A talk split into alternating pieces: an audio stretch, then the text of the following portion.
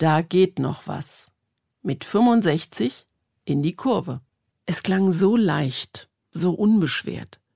In einer Radiosendung hatte der erfolgreiche Autor auf die Frage, was für ihn Glück bedeute, eine Antwort zur Hand, die perfekt schien. Maßgeschneidert für jedermann, Glücksklamotte in Unisex, ein Mantel aus Worten zum Wohlfühlen. Ich habe es nicht geschafft, mir seine grandiose Glücksdefinition zu merken. Sie hat sich verflüchtigt wie ein Champagnerrausch, jenes Glückseligkeitsgefühl, das sich nach dem zweiten, dritten Glas einstellen kann. Wenn man beinahe selbst schon perlt, vor sich hin blubbert, sich an sich selbst berauscht und sich tief drin etwas sachte Richtung Superman ausdehnt, das locker jeden Selbstzweifel in die Ecke drängt, glücksbesoffen eben.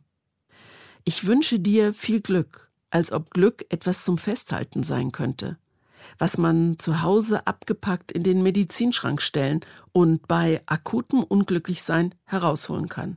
Täglich dreimal zehn Tropfen nach den Mahlzeiten. Dabei ist Glück eine schnell verderbliche Ware. Geschätzte Haltbarkeitsdauer 20 Sekunden. Glück, das ist ein Amselmoment.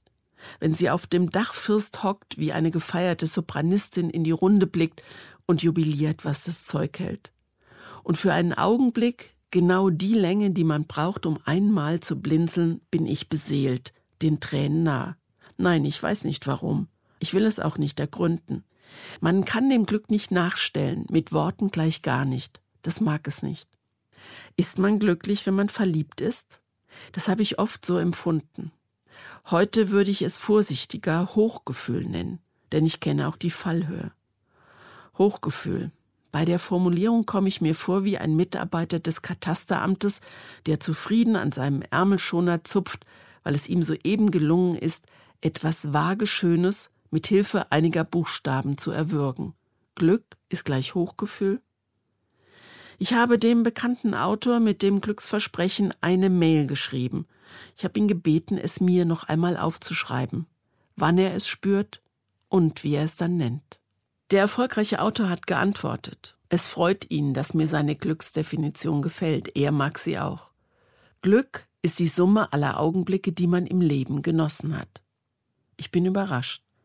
Das hatte ich gefälliger im Gedächtnis. Jetzt klingt es ein wenig karg, spröde, sein Glücksgefühl. Die Summe aller Augenblicke, die man im Leben genossen hat. Bedeutet das auch, dass man erst am Ende weiß, ob man ausreichend genossen hat? Man zählt die schönen Amselmomente zusammen und stellt fest, Glück gehabt.